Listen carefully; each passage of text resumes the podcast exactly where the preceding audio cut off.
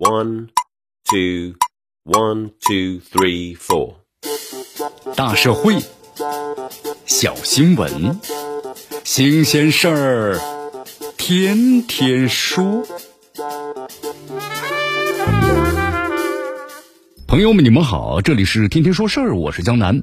你看啊，这两天有这么一则新闻，浙江的这个杭州西湖区某消防救援站呢接到了警情，说该区有一个餐馆之内呢有两名女子的脖子被这个铁链呢锁在一起了，需要救援。原来这两名女子呀喝酒时买来了铁链，还委托这个隔壁桌的男子们帮他们把脖子呀锁在了一起。你看对此的话，不少网友认为啊，这两名女子的行为涉嫌是浪费了公共资源。有律师啊对媒体表示说，这个行为啊确实是浪费了公共资源。但是公众呢遇到了危险，消防部门呢也有法定的救援义务。这女子是否违法呢，则需要根据实际的调查结果来确定。你看，在媒体的报道当中，涉事女子呢这样介绍说，这是一个叫做是姐妹喝酒啊生死局的网红的游戏，怕有人中途呢喝不动了溜走，就用铁链锁起来，而且把钥匙给扔了。虽然是网红游戏，但其中呢蕴藏的危险性是显而易见的。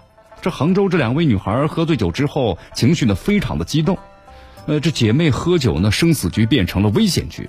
这种姐妹啊喝酒的生死局网红游戏，其实就是一种呢极不健康的酒文化，不仅面临多重的风险，而且已经对生命安全构成了威胁。你看，咱们中国现在法律啊没有禁止呢成年公民的饮酒，也不禁止啊多人共饮。那么至于共同饮酒是不是构成侵权呢？就要看饮酒的具体细节，包括酒后产生的后果。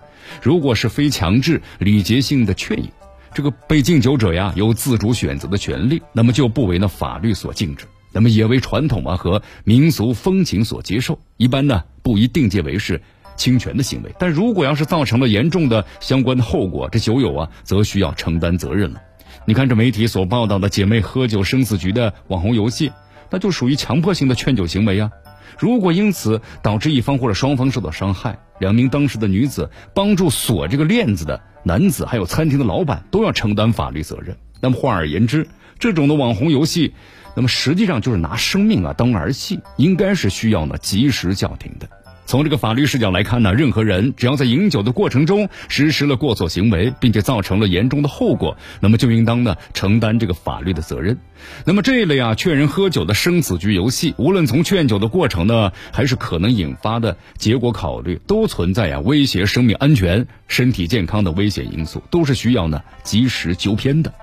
啊，在此的话也需要重申呢，文明聚餐、适量的自愿饮酒的酒桌文化共识。你看，招待这个亲朋的时候呢，咱们要做到敬酒热情、劝酒适度，切不可呢强行的劝酒。哎呀，健康的饮酒文化里啊，本就不该有这个姐妹呢喝酒生死局这类危险游戏的生存传播土壤。这里是天天说事儿，我是江南，咱们明天见。